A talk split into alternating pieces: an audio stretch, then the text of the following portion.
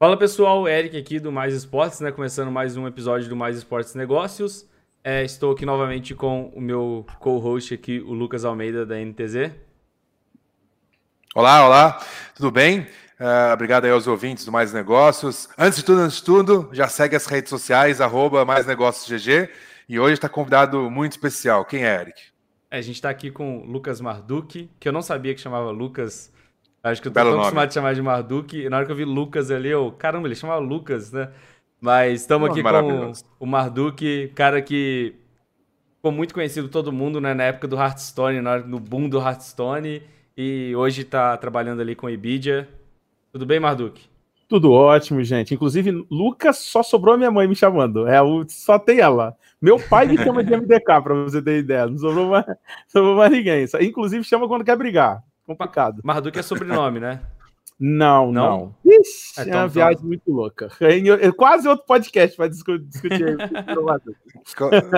mas, mas essa é, é nickname. Essa é nickname, é né? Marduk é, TV. surgiu por causa de uns estudos malucos aí de religião. Em algum momento achei ele lá no meio da Mesopotâmia e falei, interessante. E aí foi embora.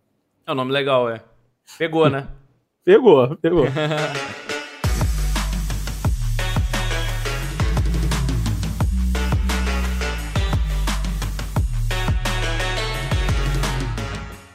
Beleza. Mas então, eu acho que uma pergunta que a gente sempre faz de início assim pra galera é todo mundo tem a sua história de como que entrou, como que começou a trabalhar com esportes do nada. Se você puder falar um pouquinho de como foi a sua história em si, como que você é. caiu aí nesse mundo? Então, vamos lá. É, de uma maneira bem sucinta, é, um sempre fui apaixonado por jogos. Apesar de vir de uma, de uma família muito pobre, né, e ter nascido nos lugares mais pobres da região do Espírito Santo, é, eu era aquele garoto que tinha que ser expulso da casa dos amigos pela mãe. Que eu ia para casa do meu amigo que tinha videogame e eu ficava lá literalmente até a mãe dele me mandar embora, era isso. e, e, então, assim, é um. É um eu, eu me lembro de, desde muito cedo ter adquirido essa paixão por esse por esse mundo virtual, por essa capacidade de trocar de pele e deixar um pedaço seu de, em cada um dos mundos que você passa. Enfim, essa sempre foi a minha paixão e eu sempre tinha entendido isso. Mas, família pobre, a gente foi tentando fazer tudo que dava para poder dar certo. E entre um bico e outro aqui, lixa a parede aqui, carrega um entulhozinho ali, um dia eu resolvi abrir o um, meu próprio negócio que era uma sorveteria, que eu brinco que eu fiz tanto empréstimo com tanta J diferente, que se desse errado a minha sorveteria, eu ia ter que fugir para a África, que era a única opção que tinha, ia ter que ir para o outro lado do planeta.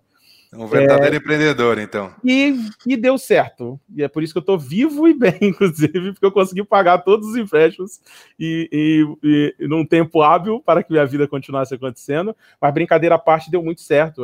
Isso foi por volta dos meus 19 anos.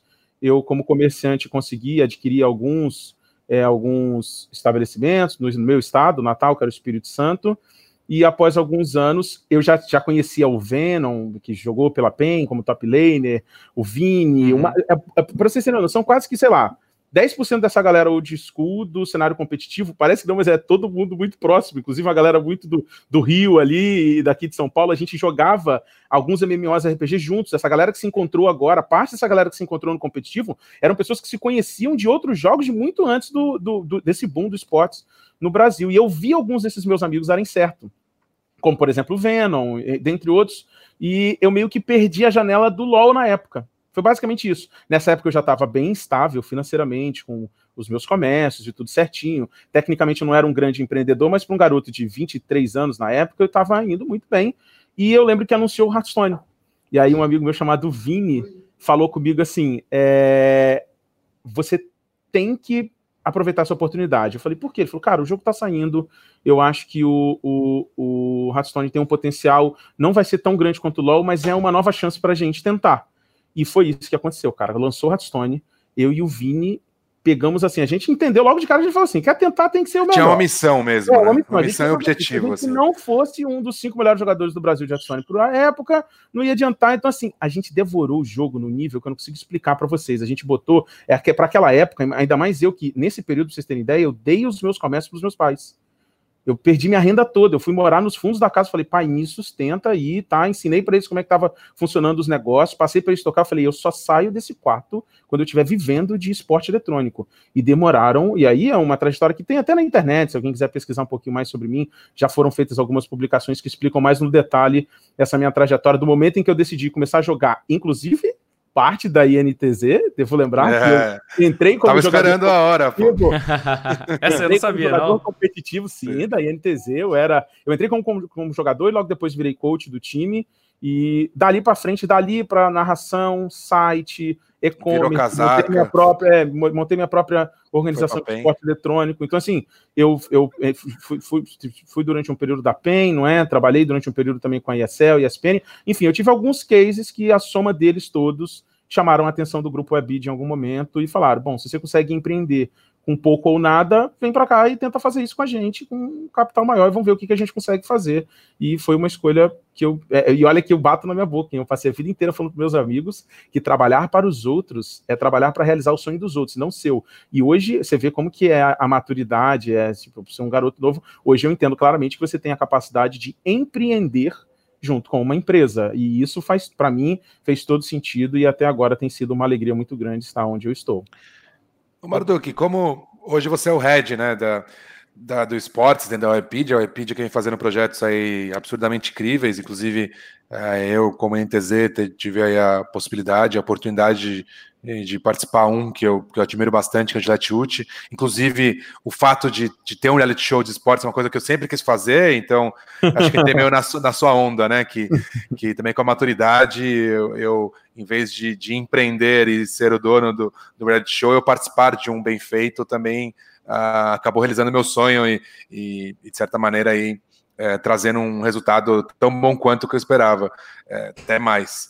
Então, mas como é o seu dia, assim, como head de esportes da Wikipedia, né? Que, qual que, que um head de esportes faz? Então, foram várias fases, não é? A gente teve várias fases na, na, nesse, nesse processo por causa do, do seguinte: imaginem que é, quando eu aceitei o, o cargo aqui no, no grupo Abidia, quando eu digo várias fases, é porque a própria empresa estava no, no, começo, imagina, no princípio ela não fazia ideia do que era esportes, ou sabia muito pouco. Depois que ela entende, passa por uma outra fase onde a, a, minha existência aqui dentro, ela passa a ter outras outras missões, e por aí vai. Quando eu entrei pela primeira vez, é olhar para um board da empresa e eles falam assim, e aí?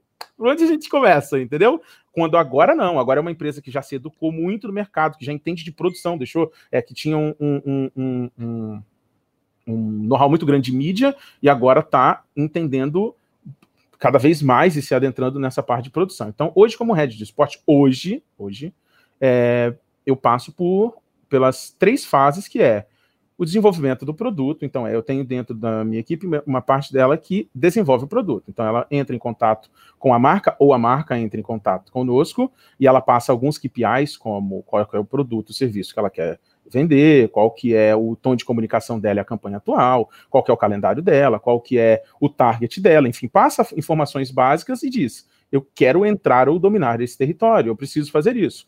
A partir desse ponto, eu tenho uma parte do time que começa a pensar é, baseado em, em todas essas, essas, essas diretrizes e, e, e KPIs que a marca passou para a gente e começa a desenvolver um produto como, por exemplo, esse reality show que você acabou de dizer. Em algum momento ela passou uma missão para se comunicar com o POME e fez todo sentido. Uma outra parte do time, do qual é, é, eu, eu faço a gestão, ele faz a parte de entrega. Então, imagina que a Webid ela tem toda a parte comercial dela, que é, se abastece disso. Então, o cliente ou entra em contato com esse, essa equipe, ou ela entra em contato com o cliente, chega para nós, para a nossa unidade de esportes, essa demanda.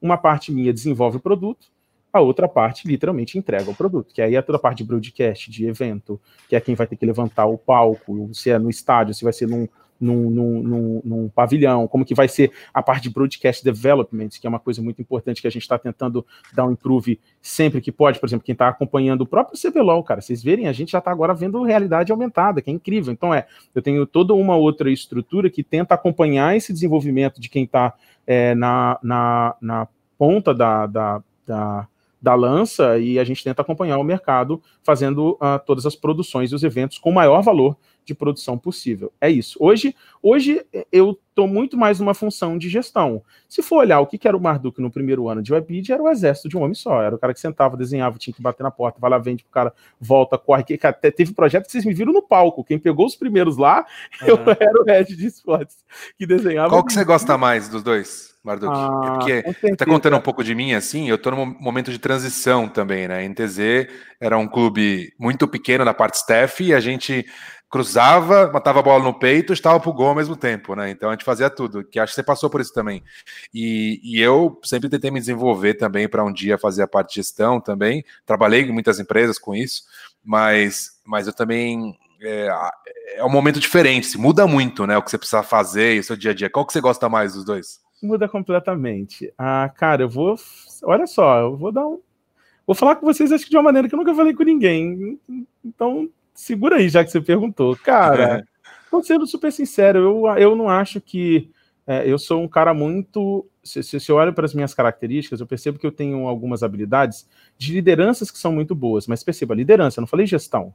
Eu disse sobre motivar, sobre ter empatia e simpatia, sobre conseguir fazer. Eu consigo ajudar os meus meninos hoje e as minhas meninas que trabalham no, no time, que são, inclusive, são muitas. É, Eu vi uma foto gigante. Um é, você viu? São muitas. Muito legal. Que é justamente de, de ter propósito. Poxa, por que, que eu vou para lá todo dia de manhã e faço o que eu faço? O, perguntas como a gente vai ter aqui de qual é o futuro do esporte, essas coisas, é, é, é, fazer com que eles entendam o que é esse, esse ecossistema, entender um pouco do business. Então, assim, sabe, a questão mais motivacional, ela é muito forte em mim. A parte de gestão, não. Você imagina que a, eu, eu enxergo essa liderança macro como se fosse uma bicicleta com duas rodas. A roda da frente é a liderança, que ela está muito ligada à direção, à estratégia, a como você consegue, e a roda de trás, que é a que traciona mesmo, ela é a gestão. A minha gestão ela é deficiente, e ela é deficiente por perfil.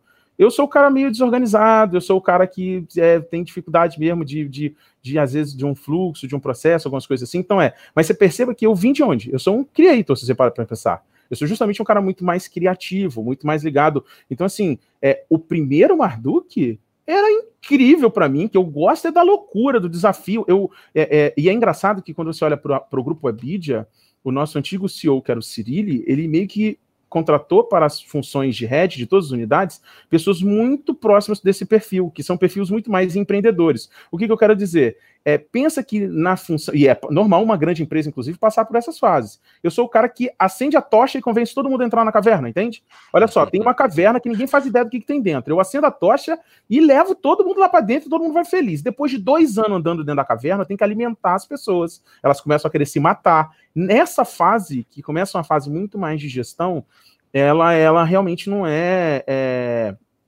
o que eu o que me faz, sabe aquele lugar que você joga energia e ela volta para você? Não é. Agora, tem que saber fazer. É impossível estar numa posição como essa e eu não fazer o mínimo necessário, ou até que faça o necessário, mas é aquilo, você entende? É, ali a minha energia vai e fica.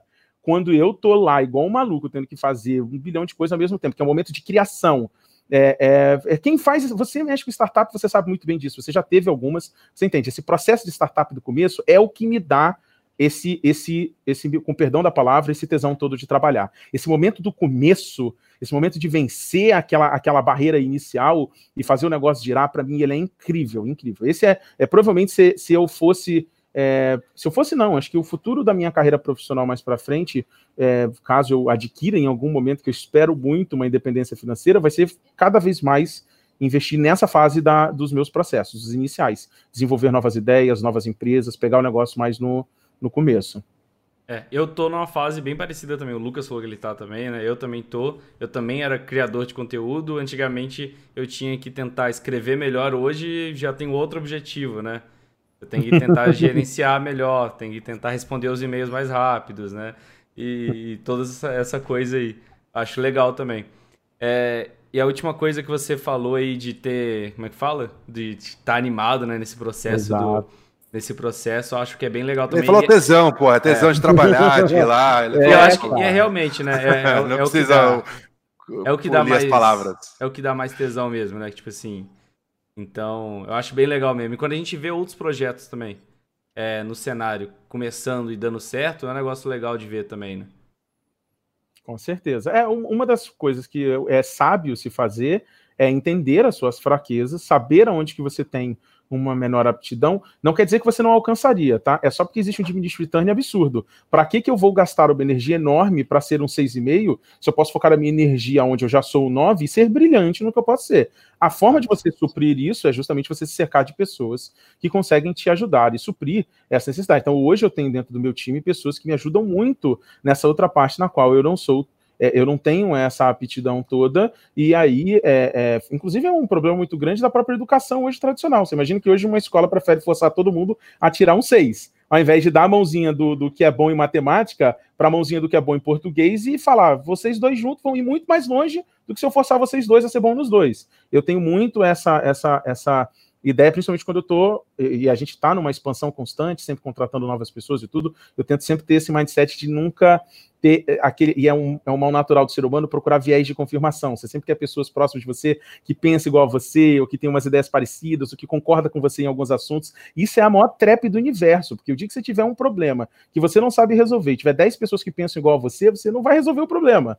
Então a gente tenta sempre ter esses perfis diversos aqui, pelo menos eu é o que eu faço no meu time, para suprir é, com ideias diferentes, mindsets diferentes, para conseguir chegar em soluções diferentes quando vem um problema. É o caos organizado, né?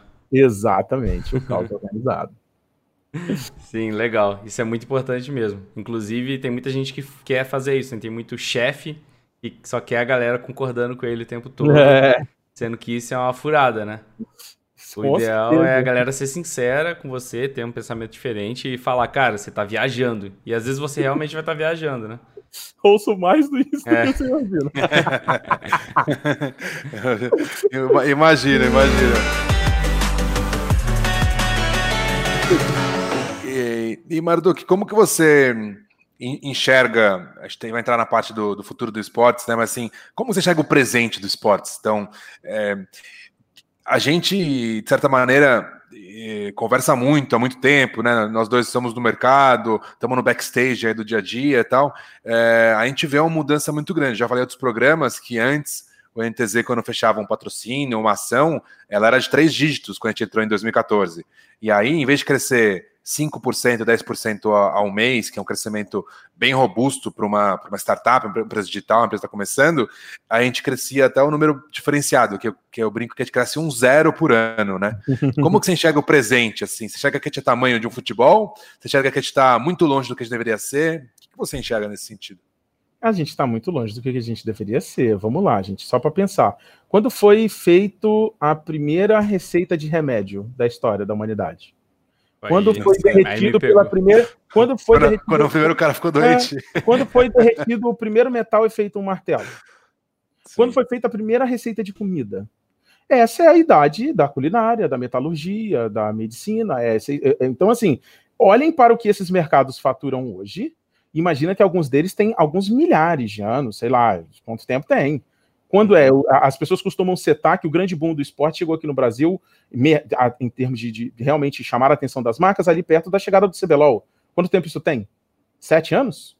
Oito anos? Então, assim, é óbvio que a gente tá. Eu não consigo nem calcular, gente, o quão distante a gente tá de onde a gente realmente pode chegar. É, se eu acredito de verdade que nós estamos vivendo uma revolução cultural, a primeira que está acontecendo, de, grande nesse nível, desde os baby boomers, ok? A última que nós tivemos foi baby boomers pós Segunda Guerra Mundial, que ditaram, editam o mercado ainda, porque eles ainda, boa parte dos baby boomers ainda estão vivos. Agora, com a chegada do fim dessa era, está chegando uma nova. E para re responder essa pergunta é simples: se uma criança de 8 anos ensina o pai a mexer no tablet, se um, um para um adolescente hoje de classe média baixa para cima, TV é um grande dispositivo para assistir Netflix. É uma guerra que não tem, é, ela assim, ela é impossível de se ganhar é, é, um negócio surreal. Às vezes eu entro, esses dias a gente entrou no Uber. Eu não sei se vocês ficaram sabendo, teve algum vídeo do Neymar que não deu certo há uns meses atrás, teve alguma coisa assim, de uma campanha que aconteceu, que nem ah. eu sei direito o que, que aconteceu. A gente entrou, o cara do Uber perguntou pra gente, e os meninos não faziam a menor ideia do meu time. Do, tô falando do meu time aqui, de quem faz, quem vive esse mundo do esporte, do game, essa, essa, essa coisa meio separada de maneira geral. E aí eu percebo que é como se não houvesse uma mescla. A impressão que eu tenho é que esse mundo novo, essa, essa geração dos digital natives, a geração Y, Z, de quem está vindo atrás ainda, é como se houvesse uma muralha entre, entre é, é, eles, nós, eu vou chamar, porque eu ainda me encaixo dentro dessa geração, e o resto do mundo. Não é como se. É porque quando você olha a, entre, eu vou, eu vou excluir os baby boomers, mas entre esse período, entre baby boomers e até aqui, várias gerações se passaram e elas se conectavam. Esse mundo se misturava em algum momento. Agora parece que tem um muro de arrimo empurrando para o abismo o mundo velho, onde não há uma conexão. Você conversa com essas pessoas, é como se houvesse dois mundos separados. Nem o mundo velho entende o que está acontecendo agora e não tem ideia da proporção do que está acontecendo, e o mundo novo não faz ideia do que é o mundo velho também.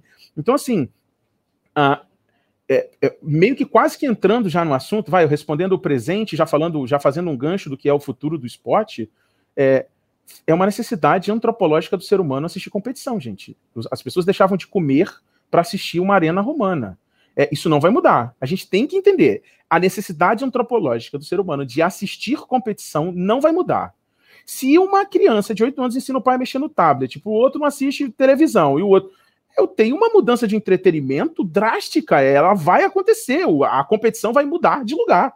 Ela vai mudar de lugar. Se a maior audiência do mundo hoje é a Copa do Mundo, com alguns bilhões de pessoas conectadas simultaneamente assistindo, eu tenho que acreditar que não importa quanto tempo demore, preste atenção, não estou falando que é 5, 10, 15, é. É uma guerra que não vai se vencer. E aí a gente volta para a pergunta anterior, que é quanto tempo tem os outros segmentos? Mil anos? 500 anos? 800 anos? Aonde que o esportes vai estar daqui a 100? Então, assim, é, de verdade, eu falo isso sempre para pessoas que têm a oportunidade de empreender, para que não ignorem, independente da área que ela esteja. Não importa se ela é eletricista, advogada ou, ou, ou videomaker. O, o mercado de esporte, se ele existe uma abertura para você, preste atenção a ele. Porque o que a gente mais viu foi um cara de TI que não conseguia achar uma vaga no mercado de trabalho, que aprendeu a fazer um white noise e configurar um palco de esportes e ele ganhar quatro vezes o que ele ganha no mercado de trabalho para entrar aqui. E a mesma coisa aconteceu com advogado, com designer, com videomaker, com, com, com, com, com tudo, absolutamente todas as funções que estão dentro hoje. Sim. Então é, o presente do esporte hoje, respondendo sua pergunta, ele ainda é muito, muito aquém do que ele pode ser. Quanto que é o patrocínio da Crefisa para o Palmeiras? 47, 50 milhões de reais por ano? Qual é o time hoje que está recebendo esse patrocínio? Então é, isso é só para a gente entender que esse é o gap, isso é onde a gente pode chegar. Em algum momento vai trocar de bolso, prometo para vocês. Tenho certeza. Quando vai ser, qual é a circunstância e tudo mais, eu não sei. Quem for top of mind em seus respectivos segmentos no momento de transição, onde eu fico, eu sempre faço um cálculo, eu falei que tem um muro empurrando o mundo velho para o abismo, correto? Vamos botar que esse muro andou 15% da mesa, é isso.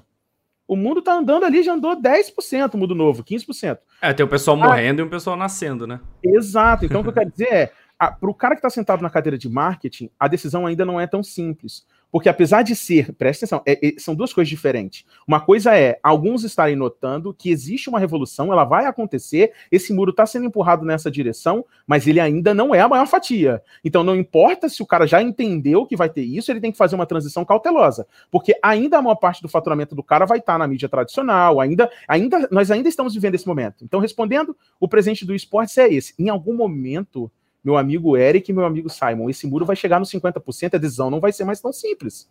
O cara vai ter que finalmente decidir. Já, agora já não é mais um, um fenômeno, mas que é 5%, 10% do que eu faturo, do que eu preciso impactar. Agora que aí a gente calcula alguns anos para que chegue nisso, porque precisa ser realmente as gerações continuarem avançando vai chegar esse momento. Uma hora vai chegar, e aí é a minha dica é que cada um em seu segmento esteja preparado para ser o top of mind. Porque no dia que a Crefisa tirar os 50 milhões dela do Palmeiras, ela vai pensar em colocar em alguém.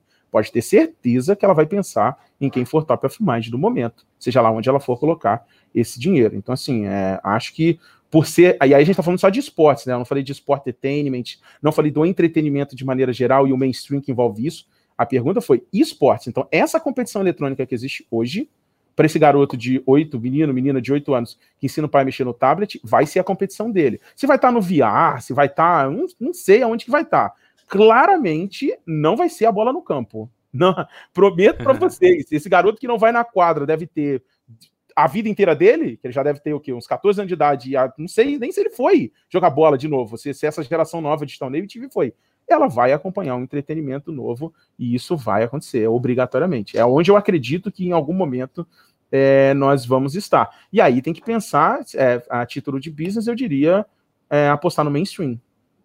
Acho que isso é hoje a transição que a gente está vivendo desse presente para o futuro é finalmente entender que jogadores e fãs de games e de esportes não vêm só competição. Tem um milhão de outros, o leque ele é gigantesco em volta e eu acho que a gente chega nesses números e a gente começa a alcançar essa massa a partir do momento que a gente sair só da competição. Os projetos não serem só torneio, torneio, torneio, torneio, torneio. Na hora que você começar a falar sobre cozinhar, Sim. sobre balada, sobre, sobre roupa, sobre vestimento, quando a gente adentrar realmente o mercado mainstream e precisa dos conteúdos corretos para fazer essa, essa penetração, não é? Eu acho que aí a gente vai começar a ver o futuro dos esportes, esses números maiores. Mas eu acho que ainda vai um tempinho, gente. Eu sei que todo mundo, a gente, todo, anos todo, ano, todo ano a gente gosta de falar que esse é o ano do esportes, mas tá crescendo muito rápido. É porque todo ano é o maior ano, né? É. é 2020 é vai ser maior que 2019, por aí vai.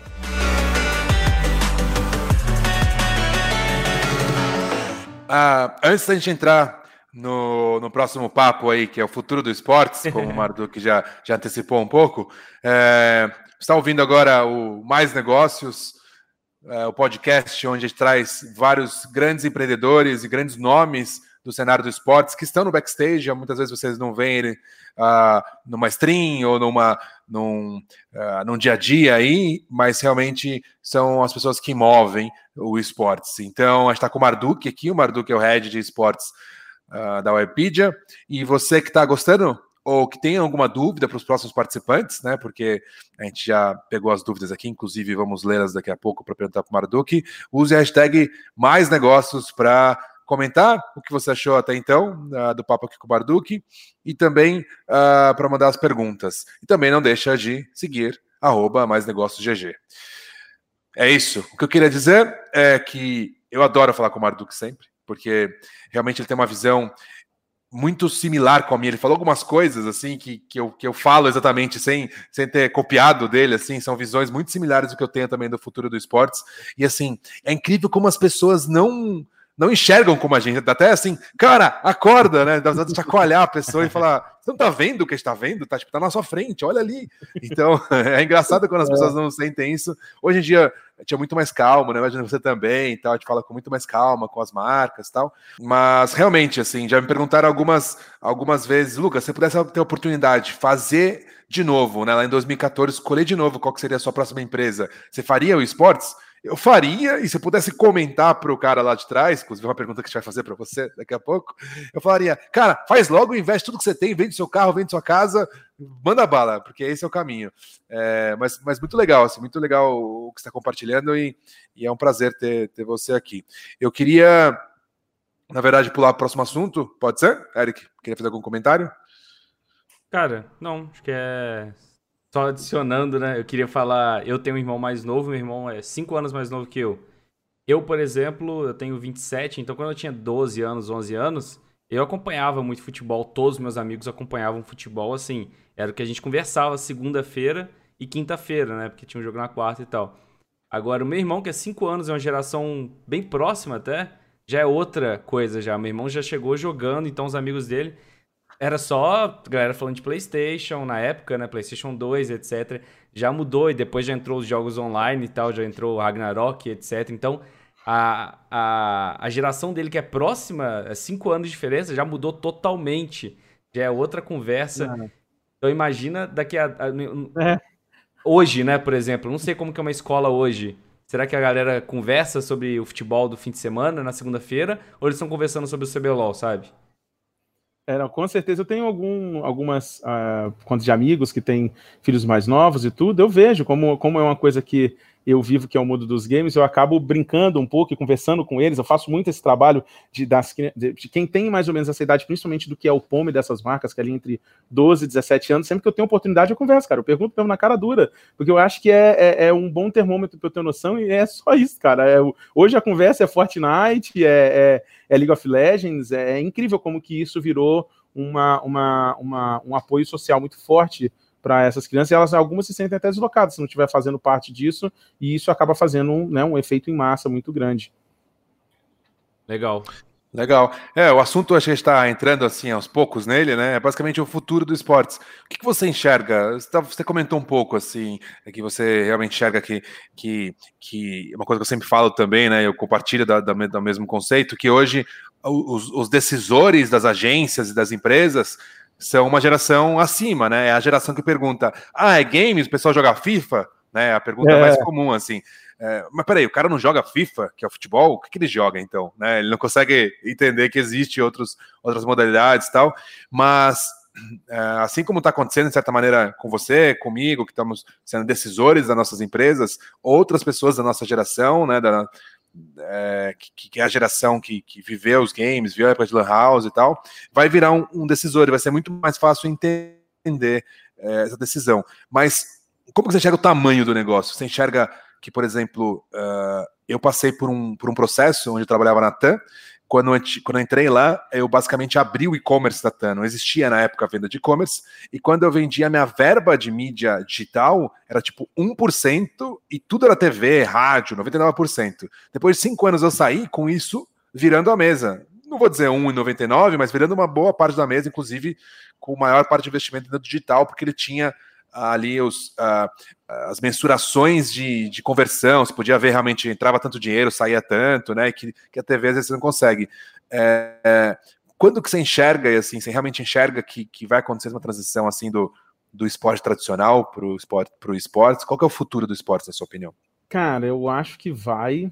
Eu vou fazer doação, um paralelo muito pessoal meu, é uma coisa muito da, da minha cabeça, assim. Eu vou tentar explicar é, também é algo que acho que eu nunca debati isso. Acho que é a primeira vez que eu estou conversando com alguém sobre. Eu já venho pensando Legal. sobre isso há algum tempo, que é o seguinte: uh, pensa, vamos pensar sobre a Disney. A Disney, a gente sabe que o faturamento, a, a, maior parte do faturamento dela, pelo menos, aí eu posso, espero não estar falando besteira, mas eu acredito que venha a grande parte dele de licenciamento, correto? É o que é, é acredito que a maior fatia de faturamento hoje da Disney, ela vem a, partir de licenciamento. Porém, quando você pensa, né? É, exato. a quantidade de coisas que eles devem ter para vender de produtos, é de, de, N coisas, vai da merendeira, a lencheira, ao, ao, a, a caderno, a camisa, a o Lego, livros, a tudo, a cada a, não, e a cada coisa que eles impressam, a cada a um, a um, player de TV que passa o negócio dele, não sei. Imagina o tamanho do que é o business de licenciamento deles. Porém, a maior parte de energia e dinheiro deles gasto não está no licenciamento. Olha que interessante. A maior parte do dinheiro deles e da energia deles está gasta no conteúdo. Porque perceba, se o BB-8 não for amado, ele não vende. Uhum. Então repara que apesar do, do core business dele ser o licenciamento, o investimento de energia e de tempo deles está completamente direcionado ao conteúdo ao, ao, ao, objetivo final daquele filme, que você pode achar ele lindo, mas no final existia um, com certeza um KPI gigantesco de quantos BB-8 tinha que vender alguns meses depois. E o filme tinha que atender aquilo. E atendeu, e todo mundo amava o BB-8 no final do filme. É, o esportes tem um potencial muito grande nesse momento de revolução cultural, onde no meio está o digital e novamente no meio desse digital está os games. É um assunto que talvez fique para um outro podcast, porque ele é mais extenso, mas é o que o mercado tradicional entendeu com a perda do baby boomer é que se só perdesse baby boomer, tava ok. Perdeu o baby boomer. Ah, eu vou lá de novo na TV e no rádio e pego o cara. O problema é que o baby boomer tá morrendo e o cara não tá na TV e no rádio. Ele não está lá. O digital native não está lá. Aí alguém fala assim: ele está na internet, vamos lá que ele está na internet, eu vou falar com ele. Aí dois terços usa Deblock. Vai lá, bota aí um banner para mim aí, para ver se eu vou Põe ver. no YouTube aí, né? Não vai ver, não vai ver. Então é, é nesse momento específico, onde as marcas perceberam que para falar com essas gerações, que são os Point of Market Entrance, que a gente fala, o POM é o Point of Market Entrance. Gillette falou a vida inteira com o cara que estava de 12 a 17 anos, acessando ele pelo rádio pela TV. Em algum momento ela percebeu que o cara não estava lá, foi para a internet, não achou o cara, porque ele ainda era inacessível, e começou a perceber que ela precisava estar dentro do conteúdo. Assim como a Disney usou energia e dinheiro para fazer com que o BB-8 fosse amado, a maior parte das marcas estão percebendo que nesse novo momento do, em que o mundo está vivendo uma revolução cultural, para, pelo menos para falar com essa geração, que em algum momento ela, ela, ela vai ser, não é? Ela está crescendo, ela está avançando, em algum momento ela vai é, é, dominar. Você precisava estar inserido dentro do conteúdo. O BB-8 precisava ser o seu produto ou o seu serviço. Legal. Então, assim, vocês é, entendem? Vocês entendem o paralelo? Aí foi você entende? Foi legal. A própria Riot, a Riot poderia estar tá lucrando sem, muito com isso. né? A gente não consegue, a galera não consegue comprar um bonequinho do Ramos aqui no Brasil direito se quiser. Exato, sabe? porque tem essa atividade. Mas aí, cada um com a sua estratégia, sim, né? Sim, eu, eu, eu, só estou respondendo porque o, o Simon perguntou quão grande isso vai ser. Esse momento, ele é singular, ele é simétrico, e muita gente não está enxergando isso. Por isso, entende por que, que o torneio, no final, talvez seja deva ser só o background? Você entende que deveria ser o plano de fundo? O torneio devia estar acontecendo em plano de fundo enquanto todo o resto que, que faz com que isso chegue no mainstream, seja grande, está na frente. E, e, e em algum. E por quê? Porque fazer o BB-8 ser amado só pelo torneio é muito mais difícil do que você chegar e falar assim: ah, é o BRTT, sei lá, vou chutar, cozinha? O BRTT cozinha, por que, que não tem um programa que vai lá na casa dele, filma ele cozinhando e vê como é que é e entra dentro da vida pessoal do cara, ou quando pega a trajetória, ou. Eu posso, é porque assim, eu tô jogando ideia no ar, mas eu só tô dando um exemplo de do quão profundo é isso. De algum momento, essa transição ela vai acontecer, onde as marcas, para se comunicar com esses caras que não veem mídia tradicional, que não veem publicidade tradicional, eles precisam fazer o que a Disney faz hoje para vender o BB-8, eles vão ter que fazer para poder vender os produtos dele. Para falar com essa geração, eles vão ter que aprender a falar com early adopters. Eles vão ter que falar com pessoas que compram o, o, o serviço ou o produto deles, não, é, é, é, não compram o que eles fazem, compram o porquê eles fazem. Existe uma diferença existe um abismo entre você chegar, é, é tem um, um, um, cara chamado Simon Sinek, inclusive, semi-xará seu aí, que é um, é um grande um, um, grande palestrante, inclusive, que ele, e, um, ele é um coach, na verdade, né, de, de liderança, em que ele fala, cara, uma empresa igual a Apple só chegou onde ela chegou porque ela não faz igual a maioria das outras. A, a maioria das outras empresas. Você, você tem noção de que, sei lá, você já, você já comprou alguma vez um MP3 da Dell? Não. Mas a Dell já teve mas você se sentiu mais confortável na época de usar o iPod. É tipo, é, a, existe uma distância entre a pessoa chegar e falar assim: Oi, eu faço computadores bons e baratos, que rodam bem e o preço é esse. Você quer comprar? Aí do outro lado tem a Apple que chega e fala: Minha razão de existir é desafiar o status quo. A forma como eu faço isso é fazendo produtos bem desenvolvidos, com designs bonitos, que tem uma boa capacidade. Então é de novo, é mais ou menos, repare que é como se ela estivesse fazendo mais ou menos essa mesma pegada do que a Disney fez para conseguir gerar desejo através do conteúdo e do produto, pra, do conteúdo para um produto, é o que ela está fazendo ali com uma coisa que é muito mais fria, inclusive, não é nem animada, é só um objeto. O esportes tem esse potencial eu acredito de verdade que o esporte eletrônico e essa nova geração que está chegando tem essa janela escancarada para você. Porque, aí, ah, Marduk, por que, que o esporte eletrônico tem e o esporte tradicional não tem? Por que, que não pode fazer com o futebol, então, se os dois são competições, igual você falou? Porque o jogador de futebol não foi marginalizado dentro do próprio quarto dele nas últimas uma década e meia. Porque o jogador de esporte tradicional não está falando que ele é um assassino por causa de um videogame. Existe uma falta de credibilidade, uma discriminação e um preconceito com a parte de jogos, desde o imposto que é cobrado da gente errado, uma coisa que a gente claramente não deveria ser enquadrado, até o discurso familiar e de qualquer coisa que é você vai ser um vagabundo, você não vai ser ninguém, você não sei o quê. É, entenda que existe um perfil social e psicológico desse cara que ele foi massacrado e que agora, se você estender a mão para ele, através, então é, por isso que eu tô te falando, se esse conteúdo se comunicar da maneira correta, se você fizer com que o seu BB-8 seja amado por esse cara através do investimento no esporte, seja com, com, com, o torneio ou com uma série de outras iniciativas, você com certeza vai alcançar é, o coração desse cara para vender o seu produto ou o seu serviço. Isso é o que eu acredito, de verdade. É realmente uma, um insight muito pessoal e que acho que é a primeira vez que eu compartilho ele, sendo bem Sim, sincero. Obrigado, obrigado. Não estou nem falando que está certo, pode ser uma, uma bullshit enorme mas é o que eu realmente acredito hoje. Legal. E tem, bastante sentido, na minha opinião, e agradeço por compartilhar. Também acho que estamos fazendo as perguntas certas aí para você, porque é a segunda vez que você compartilha algo novo, pelo que você comentou, né? Mas o que eu acho que, que é mais bacana é efetivamente isso, né? É, é essa visão, além do alcance que alguns empreendedores têm, algumas pessoas que estão no cenário têm, e é muito bacana quando, quando a gente consegue ouvir isso de alguém. É, então, muito obrigado mesmo por compartilhar. E aí, nessa linha de compartilhamento, muitas pessoas mandaram algumas perguntas aí. Não, nessa linha muitas de compartilhamento. Perguntas. Nessa linha de compartilhamento, quem está escutando agora, compartilhe isso com um amigo seu. Porque é, é, o é que o Marduk falou aí foi, foi animal, foi bem legal mesmo. Curti pra caramba. Sim, com certeza.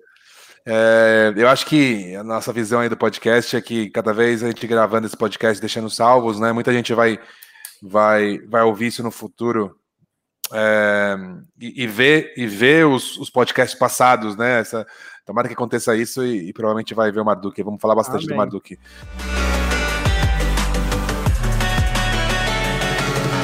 É, e aí muitas pessoas mandaram perguntas com a hashtag mais negócios. É, você vai ler umas pra gente? Posso Eric? pegar aqui, deixa eu pegar aqui. Então, quando o Eric pega, uh, pega essas perguntas, basicamente, depois das perguntas, a gente vai fazer uma, um questionamento, chegando no final do programa, aqui nos últimos 10 minutos do programa, e a gente vai fazer uma pergunta para você. E eu espero que você goste também, conte pra gente algo que você nunca contou novamente. Ó, eu tô aqui, o Victor Freire mandou aqui. O que falta para os times de esportes brasileiros chegarem ao market value, né, o valor de marketing dos times americanos? Nossa, pergunta, pergunta interessante. Ah, olha só, eu vou falar por experiência própria agora, fazendo uma comparação entre o dinheiro europeu e brasileiro, que eu claramente tenho acesso e consigo ver, gente. É, eu poderia responder aqui vários pontos, mas eu vou num que eu tenho certeza que ele é simples de responder e ele é uma verdade. O budget que sobra lá fora faz parecer o que a gente luta pela, com a vida aqui uma piada. Então, assim, a primeira coisa que vocês têm que ter uma noção é são realidades financeiras completamente diferentes. Antes da gente entrar no fino, de imaginar sobre o, o, como que é, e posso ser sincero, é, eu acho que eu estou respondendo essa pergunta, tem alguém aqui embaixo de mim, aqui na telinha, que tem uma capacidade de explicar e falar sobre isso por causa que é a vida dele. Mas assim, a, a, eu vou excluir se está sendo tomadas as decisões estratégias, estratégicas corretas pelos líderes dos, dos times, se está havendo. Não, não, não, vou nem entrar nessa questão. É, existe uma diferença, gente, de, de, de investimento que eu, eu, brinco que eu falo assim, tem hora que dinheiro é game change, tem um amigo meu que fala assim, você tá de sacanagem, né? Dinheiro é game change em qualquer momento, não tem hora. Ele é game change. Que muda muita coisa. Então, assim, é, é, eu, eu cheguei a ver alguns patrocínios sendo fechados lá fora, onde o cara ia fazer alguma coisa, ele colocou o dinheiro em tudo quanto é lugar que ele queria, e literalmente sobrou algo, ele foi lá e botou no esporte eletrônico lá fora, tá? Eu vi isso acontecer, e o dinheiro que sobrou para ele investir em esporte eletrônico era 350 mil euros. Então, assim, que deve dar o quê? 6 bilhões de reais, né? Fazer uma conta é, então aí, é, chega uma hora em que, que esse, esse, gente, vocês entendem? O cara, eu vou, eu vou repetir porque talvez não tenha ficado tão claro. O cara não precisou de entusiasmo ou fé. Ele pegou o que sobrou e colocou, e o que sobrou era o suficiente para a máquina girar e girar bem, e o cara tem ter fôlego para fazer o que ele precisa fazer. Você entendeu? Uhum. É, aqui, para a gente ver um valor desse, a gente tem que. Meu amigo, o que, que a gente tem que fazer para conseguir convencer uma marca a fazer esse investimento, para você conseguir? E esse valor que entra, gente, possibilita com que a estrutura do time lá fora funcione de uma maneira muito mais robusta. Ah, toda a parte de, de planejamento comercial, business development, o próprio marketing. Então, assim, imagina, é, por naturalidade, você vai ter com uma estrutura mais robusta dessa, uma capacidade de penetração de mercado maior, de criar um valuation da sua marca melhor, de ter melhores profissionais trabalhando para poder desenvolver, seja lá o que você precisar. Então, é, antes da gente começar, porque eu sei que o cara já pergunta, esperando uma resposta, tipo assim, eu acho que ninguém está sabendo trabalhar aqui. Não, não é isso. É isso. Antes, muito de chegar nesse ponto, é o sufoco que é e quantas reuniões comerciais presenciais tem que acontecer para algum time conseguir botar para dentro um revenue para fazer a máquina girar para ele pensar o que ele vai fazer, é, ele ter para ele poder partir de algum ponto. A, admito que hoje a gente está muito distante do que já foi, tá, gente? Só para constar, não é mais, é, é, ainda não, não é o nosso sonho, mas eu sei já de conversar com alguns times e tudo mais que não é o pior momento também da vida dos times no Brasil. Mas a pergunta foi: o que falta para chegar nesses caras? É, falta, falta um pouquinho de melhora financeira do país ainda. Exatamente, exatamente. Eu tenho um comentário só, só para só para eh, sustentar o seu comentário. Eh, a gente foi para Cannes, né? O NTZ foi, ficou entre os oito melhores clubes, inclusive acabou ficando segundo de engajamento com a comunidade num prêmio lá. E, e eu estava lá exatamente para ver o prêmio, mas era um evento que tinha reuniões de negócios tal. Eu falei, pô, tô aqui mais um dia, vou mandar umas mensagens aqui para as pessoas que mandaram mensagem, vou marcar reunião. Daí eu falei, ó, ah, tô com um boné do NTZ, uma jaqueta azul, tô aqui numa mesa sozinho, senta também conversar comigo. Aí mandei para uns 10 caras. Aí sentou duas pessoas. As duas pessoas sentaram e fecharam o negócio com a gente em euros, e é tipo assim: ah, quanto que você quer? Eu falei, ah, bom, já que você tá fechando com os times, me dá o mesmo valor. Ele falou, tá bom, é esse valor que tá bom? Eu falei, tá bom, fechou, então tá bom, tô mandando contato para você. Cara, foi um negócio que foi mind-blowing, assim, eu falei, não, não é possível que aconteceu isso. E eu internamente, hum, ok, ok, tá. E eu fiquei pensando, não, isso deve ser uma furada, né? Você só acredita isso. quando caiu o dinheiro, né? É, eu falei, cara, por que, que eu não fiz reunião antes? Porque eu tive um espaço que eu fui conhecer a cidade lá, falei, que maravilha a cidade, depois eu volto aqui com esse dinheiro. então, foi, foi bem engraçado, porque realmente... É, poder de consumo que volta em marketing, toda essa, essa roda gira muito mais absurdamente forte né, nos Estados Unidos, na Europa, na própria Ásia. Então, eu concordo 100% com você. Sim. É, o poder de eu compra, acho que... É, só adicionando, o poder de compra de um americano comparado com um brasileiro, então tem comparação. Então, você ter um fã americano é muito mais, é muito mais poderoso, né? Em questão de números, que ter um fã brasileiro. Então, um time lá, é. um time um time da parte de baixo da tabela lá da LCS que tem poucos fãs, só que eles têm fãs que têm poder de compra muito maior, né, do que os brasileiros. Então, isso pesa demais, cara. Isso pesa demais. É, isso reflete não só na venda do merchandising do próprio time, como camisas, entre outras coisas, mas reflete no resultado que tem de ROI para a marca que está patrocinando Exatamente. o time, que naturalmente já reinveste mais dinheiro. Então, assim, é, é uma fase, como, como é, é como eu disse, não é como se a gente estivesse no pior momento que os times já tiveram, as coisas estão melhorando gradativamente, mas é, um, é uma situação muito difícil de vencer, gente. É precisa de amadurecer um pouco mais. Tem uma fatia de dinheiro que vai para a nossa para a TV e o rádio da internet, que é o Google e o Facebook, que ela é incomparável com o que chega na nossa mão, tá? É, é porque quem não está dentro do mercado não tem ideia. Quando eu digo incomparável, é que se eu falasse em números aqui, vocês iam achar que eu estou fazendo uma piada de mau gosto, mas é o que chega pra gente de budget para o mercado de esporte de maneira geral, muitas vezes é uma piada comparado com o que ainda se investe na TV e em, em plataformas como Google e Facebook. E é o processo das marcas entenderem que elas precisam de mais dizer o porquê elas fazem do que o que elas fazem, que vai fazer com que o dinheiro saia de plataformas que só dizem o que elas fazem, não o porquê elas fazem, para cair na mão de, de, de, né, de marcas, de, de, de, empresas dentro do cenário de esporte eletrônico para fazer o processo que eu falei do BB-8, que é fazer com que ele seja a, amado. Eu acredito que isso realmente vai acontecer. Talvez seja nesse momento que os times, respondendo a pergunta do nosso amigo aí, eles vão ter a capacidade de ter uma estrutura grande o suficiente para ter o mesmo valuation que algumas dessas, desses times têm é, fora do país. Vamos fazer outra pergunta, Lucas? É, eu acho que até eu vou fazer diferente, assim, uma pergunta que eu vou fazer, até pessoal que, que fez perguntas ainda, se ainda tiver, é, se, as perguntas não foram respondidas durante o programa, a gente vai responder isso no próprio Twitter, então sempre mandem perguntas aí que a gente vai respondendo, se não for ao, no programa aqui, a gente responde é, manualmente com a hashtag mais negócios.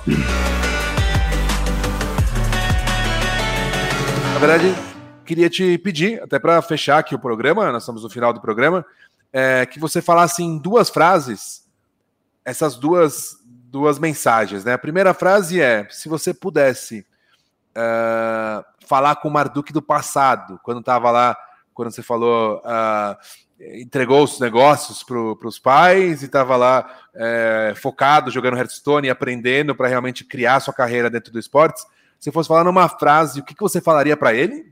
E o segundo, também uh, falar uma frase final aí, um, um comentário final para todo mundo que está ouvindo, que, que gosta do Marduk, que gosta da Wikipedia e gosta de esportes?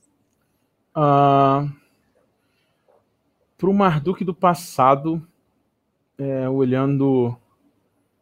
Acho que tem a resposta a resposta para o programa e a resposta sincera. A resposta sincera é cuida da sua saúde e do seu peso. Acho que era isso que eu ia falar.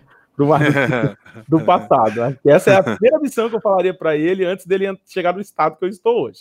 Uh, mas sobre essa, esse nosso estado, eu acho que de verdade seria eu, eu, que hoje, graças a Deus, eu venci isso num nível assim 100%, mas que afeta, uh, principalmente porque eu entrei nisso muito novinho. A frase que eu diria para ele é: se importe menos com o que as pessoas pensam. Essa seria exatamente a, a frase que eu diria. Nunca me impediu de tomar decisões, mas sugou muita energia minha no processo, porque é, era muita. É, muita mensagem de desânimo que eu recebia é, o tempo inteiro sobre absolutamente tudo, e isso me drenou uma energia que eu sinto falta dela até hoje. Isso de alguma forma me afetou um pouco até hoje, porque eu acabei me importando. É, mas foi uma vacina muito boa que eu tive, porque hoje, depois de estar no mercado de trabalho, dentro do mercado de esportes, eu percebo que esse dom ainda continua sendo válido, porque você sabe o quão importante, vocês sabem, é, é a gente não se importar com a opinião é, é, é, quando eu digo assim, a opinião ruim, não é a energia ruim que muitas vezes são gastos conosco. Não estou dizendo que a gente não devolver feedback nem nada disso. Eu estou falando essencialmente sobre aquela energia ruim que é gasta com nós diariamente. Sempre tem alguém para poder. Te, te, é, sempre tem aquele cara que vai dizer assim: Fulano conseguiu mas. Sempre tem. A, a, sabe, sabe, sabe, tem essa, esse mas depois, é, e ele é de puro demérito. E ele vem acompanhado desses pensamentos ruins que no passado, que outrora, me impactaram e que hoje não me impactam. Então, a, a frase que eu diria é: se importe menos com o que as pessoas é, pensam. Ah, Para as pessoas que estão ouvindo agora, nossa, eu tô, eu tô adorando esse espaço aqui, porque eu vou fazer uma. fica à vontade, espaço é seu eu passei cinco anos dizendo para as pessoas, eu fui meio que aquele empreendedor de palco que hoje eu tanto odeio, inclusive, que falava o tempo inteiro com as pessoas que elas têm que ir lá e não sei o quê. Sabe aquela motivação? Porque foi o que me fez chegar aqui, ok? Eu, estou dizendo só porque agora eu preciso fazer um adendo, porque eu vi que algumas pessoas é, é, trilharam o caminho do jeito errado. Eu passei os últimos cinco anos de esportes enquanto eu comecei, até no momento que eu dei o minimamente certo, porque muita gente vem até mim perguntando, cara, você tem pouco tempo no cenário para ter alcançado o que você alcançou, como você fez? E o tempo inteiro eu dava uma injeção de ânimo infinita, como se é, acredita que você consegue, acredita que você consegue, e tem um documentário incrível, que o nome dele é O Caminho para o Topo do Monte Everest, está repleto de corpos de pessoas altamente entusiasmadas. Todo mundo que subiu para tentar chegar no topo, saiu de lá e falou: Uhul, vamos lá! Duas horas depois estava enterrado de cabeça para baixo na neve. Então é. Para todos que ouviram um dia eu falar isso, e para quem está ouvindo a primeira vez eu dizer isso, sim, é importante você acreditar em você, você ser entusiasmado. O ser humano já provou que quando ele quer algo, ele consegue. Ele falou que ia para a lua, ele foi, ele falou, mas precisa de planejamento. O que o Marduk aprendeu nesses cinco anos é que precisa de planejamento. Não existe entusiasmo sem planejamento. Trace suas metas.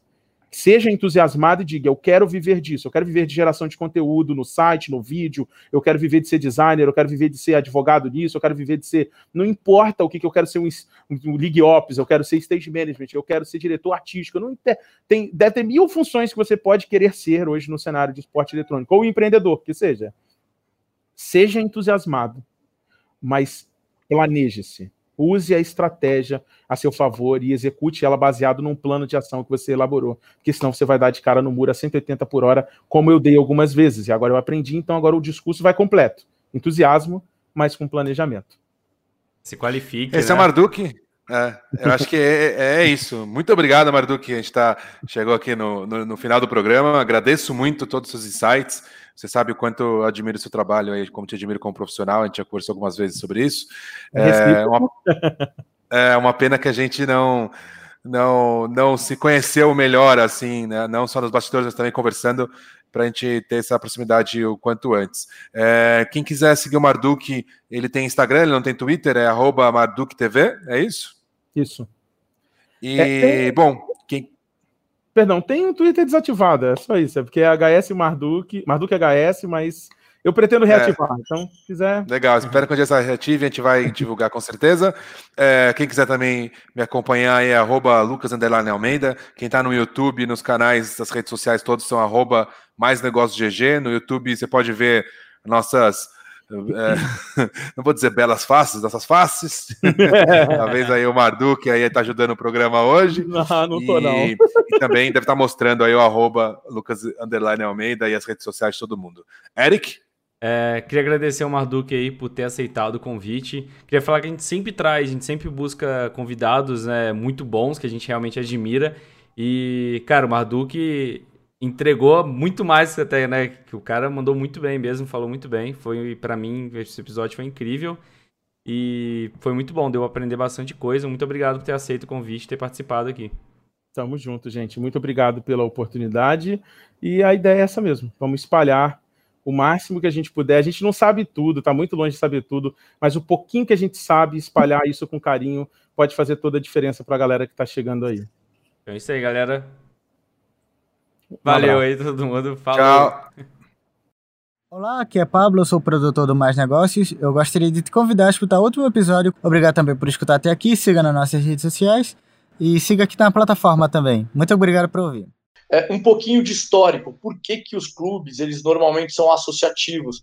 Porque o esporte, lá atrás, há 100 anos, quando, quando, quando os clubes surgiram, eles eram recreativos. Então, as pessoas iam para o clube para, para fazer recreação.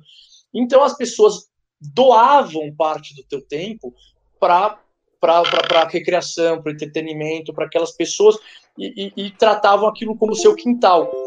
O esporte evoluiu, o esporte virou negócio, só que as, a, a, o tipo societário, que a gente chama dessa forma, a forma de você se organizar societariamente, não evoluiu.